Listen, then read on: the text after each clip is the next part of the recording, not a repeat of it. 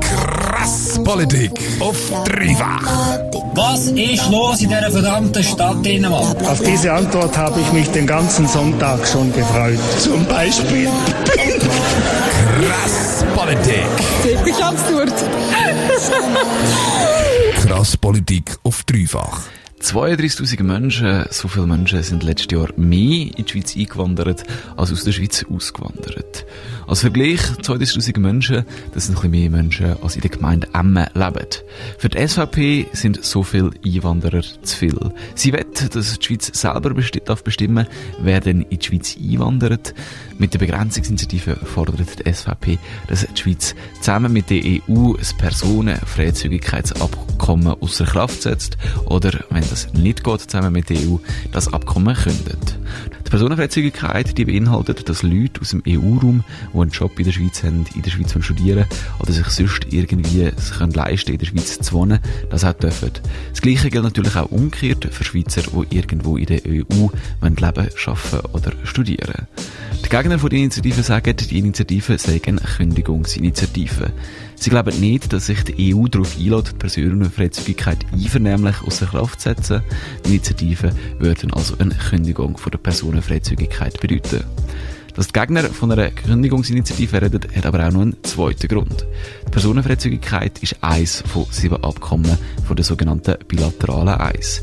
Die Abkommen werden durch eine Guillotine-Klausel zusammengehalten. Das heisst, wenn die Schweiz oder die EU eins von diesen sieben Abkommen kündet, dann werden die anderen sechs Abkommen auch gekündigt. Darum reden die Gegner von der Initiative eben von einer Kündigungsinitiative muss man die Kündigung von der bilateralen Eis in Kauf nehmen. Das ich von Nicolas Rimoldi vom Vorstand von der AUNS, der Aktion für eine unabhängige und neutrale Schweiz, wissen. Unsere Initiative verlangt, dass die Schweiz wie jedes andere Land auf der Welt, wie so unsere Verfassung steht, Zuwanderung wieder selber steuert und nicht Brüssel. Eine Kündigung ist der Extremfall, absolut unwahrscheinlich. Wir müssen aufhören, immer mit Extremen zu argumentieren und vor allem Angst zu machen, sondern einfach vom politisch Machbaren von der Realität ausgehen. Und die Realität ist, dass die Verträge nicht im Sinne der Schweiz sind. Wir müssen die EU an der Verhandlungstisch zwingen und sagen, da bestimmen wir und nicht ihr. Dass die bilateralen Eis gekündigt werden bei einer Annahme der Begrenzungsinitiative sei unwahrscheinlich, meint der Nicolas Rimoldi. Die Schweiz ist nach den USA und China der drittgrößte Handelspartner der EU. Die Befürworter sagen darum, auch die EU hat ein Interesse am Erhalten der bilateralen und wäre darum auch bereit, die Personenfreizügigkeit außer Kraft zu setzen. Die Annalena Beck von der jungen GLP glaubt das aber nicht. Natürlich hat die Europäische Union Interesse an Handelsbeziehungen zu der Schweiz. Allerdings wird sie nicht bereit sein, über Personenfreizügigkeit zu verhandeln. Schließlich ist das eine der Grundfesten der EU. Bei der Annahme der Kündigungsinitiative entsteht zudem Rechtsunsicherheit und Folgen für den Binnenmarkt und andere Abkommen sind unabsehbar. Die Folgen von einer Kündigung von der Personenfreizügigkeit und der bilateralen Eis wären unabsehbar, meint Annalena Beck. Sie ist Präsidentin von der jungen GLP Ob- und Nidwalden. Falls Personenfreizügigkeit nicht mit Zustimmung von der EU kann außer Kraft gesetzt werden, müsste die Schweiz die Personenfreizügigkeit künden. Dann würden auch die bilateralen Eis wegfallen. Laut dem Bund wäre dann der Zugang zum EU-Markt in Gefahr. Das wäre nicht gut für die Schweizer Wirtschaft. Ökonomen vom Staatssekretariat für Wirtschaft, SECO, rechnen damit, dass das Schweizer Bruttoinlandsprodukt, also die Wirtschaftsleistung der Schweiz, in 20 Jahren ohne die Bilaterale um 5 bis 7 Prozent tiefer wäre. 5 bis 7 Prozent weniger Wirtschaftsleistung, das ist etwa so, wie wenn dein 13. Monatslohn wegfällt. Die Befürworter von der Initiative widersprechen hier dem Bund. So zum Beispiel der Nicolas Rimaldi von der Aktion für eine unabhängige und neutrale Schweiz. Der Marktzugang ist gesichert durch das Freihandelsabkommen von 1972 und durch die WTO-Handelsverträge. Da verlieren wir und riskieren wir gar nichts. Der Wohlstandsverlust der wird nur noch größer, je länger die Situation mit der Personenfreizügigkeit andauert. Höhere Mieten, tiefere Löhne, Lohndumping. Das sind die negativen Folgen der Personenfreizügigkeit. Je länger wir die Verträge haben, desto mehr Wohlstand und Wohlfahrt verlieren wir zum Schaden von uns allen. Das Freihandelsabkommen mit der EU sichere die Wirtschaftsbeziehungen mit der EU, sagt Nicolas Rimaldi. Die Schweiz hat über 100 Verträge mit der EU. Das Freihandelsabkommen ist einer von denen. Sieben von diesen 100 Verträgen bildet die bilaterale Eis. Einer von diesen sieben Verträgen von der bilateralen Eis ist die Personenfreizügigkeit. Wenn da die Personenfreizügigkeit oder schlimmstenfalls alle sieben Verträge mit der, ähm, vom der bilateralen Eis wegfallen, wäre das so schlimm, wenn sie um mehr als 100 Verträge sind? Ja, meint der Micha Amstad von der SP. Die Verträge mit der, in der bilateralen Eis die sind zentral für unser Verhältnis mit der EU. Sie sichern den Marktzugang für unsere KMU und sie stellen die Mobilität von Menschen und den Transport von Waren sicher. In einer Krise wie jetzt unsere Wirtschaft so einem Risiko auszusetzen, das ist einfach grobfahrlässig. Wir brauchen sichere Arbeitsstellen und einen effektiven Schutz der Arbeitnehmenden. Personenfreizügigkeit ist das sozialste und menschlichste Einwanderungssystem, das wir je hatten. Es ist eine Errungenschaft, die wir nicht einfach so aufs Spiel setzen dürfen. Die Personenfreizügigkeit ist eine Errungenschaft und sie dürfen wir nicht aufs Spiel setzen. Das sagt der Micha Amstad von der SP. Dem widerspricht die SVP. Für sie ist klar, die Personenfreizügigkeit, die schadet den Schweizer Arbeitnehmenden. Die Schweizer Arbeitnehmerinnen und Arbeitnehmer haben durch die Konkurrenz aus dem Ausland einen tieferen Lohn oder sogar keinen Job. Das sagt die SVP. Gegen die Begrenzungsinitiative von der SVP ist zum Beispiel die SP, tiefere Löhne und mehr Arbeitslosigkeit. Das kann die SP doch nicht wollen. Genau, meint der Micha Amstad von der SP Luzern.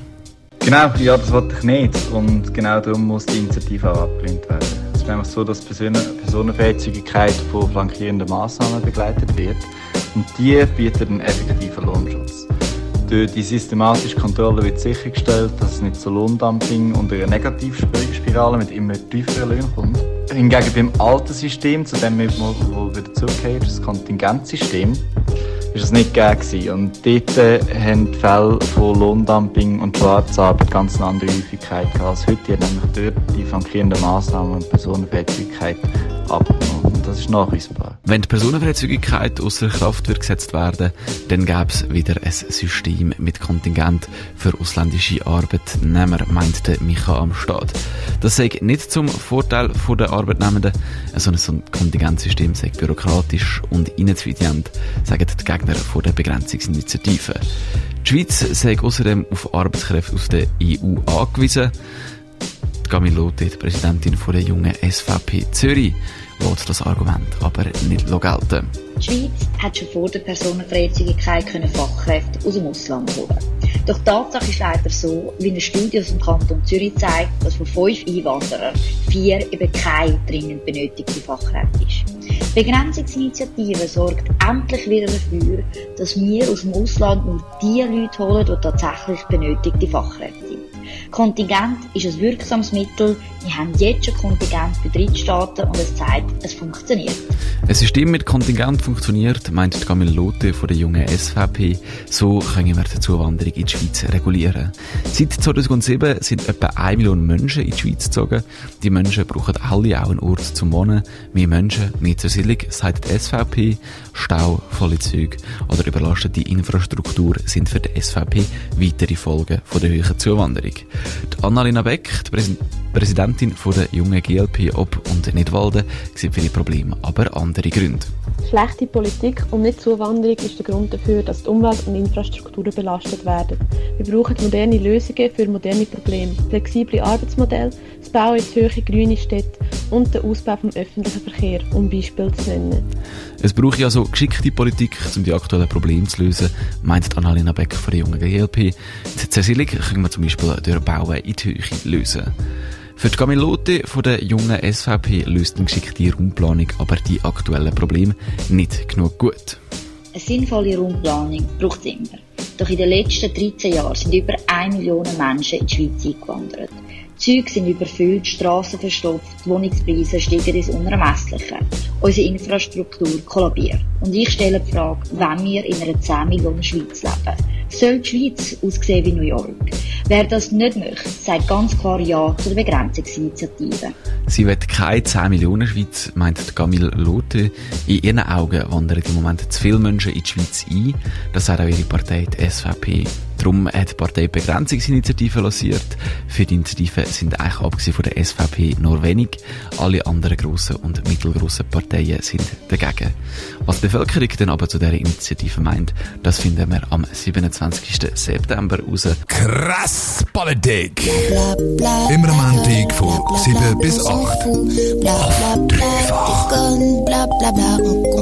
Ich möchte klarstellen, dass der Chat nicht eine regende Funktion hat. Ja, Sie, Sie schütteln jetzt wieder Ihren Kopf. Also ich, ich, gut, äh, es macht jeder mit seinem Kopf, was er kann. Das ist eine Sauerei. Wir leben in einer Verbrecherstadt, in einer Dreckstadt und ich werde die Stadt verloren. You know it is our responsibility to keep you informed and do everything we can so this never happens again. We will get this done. We will make this right.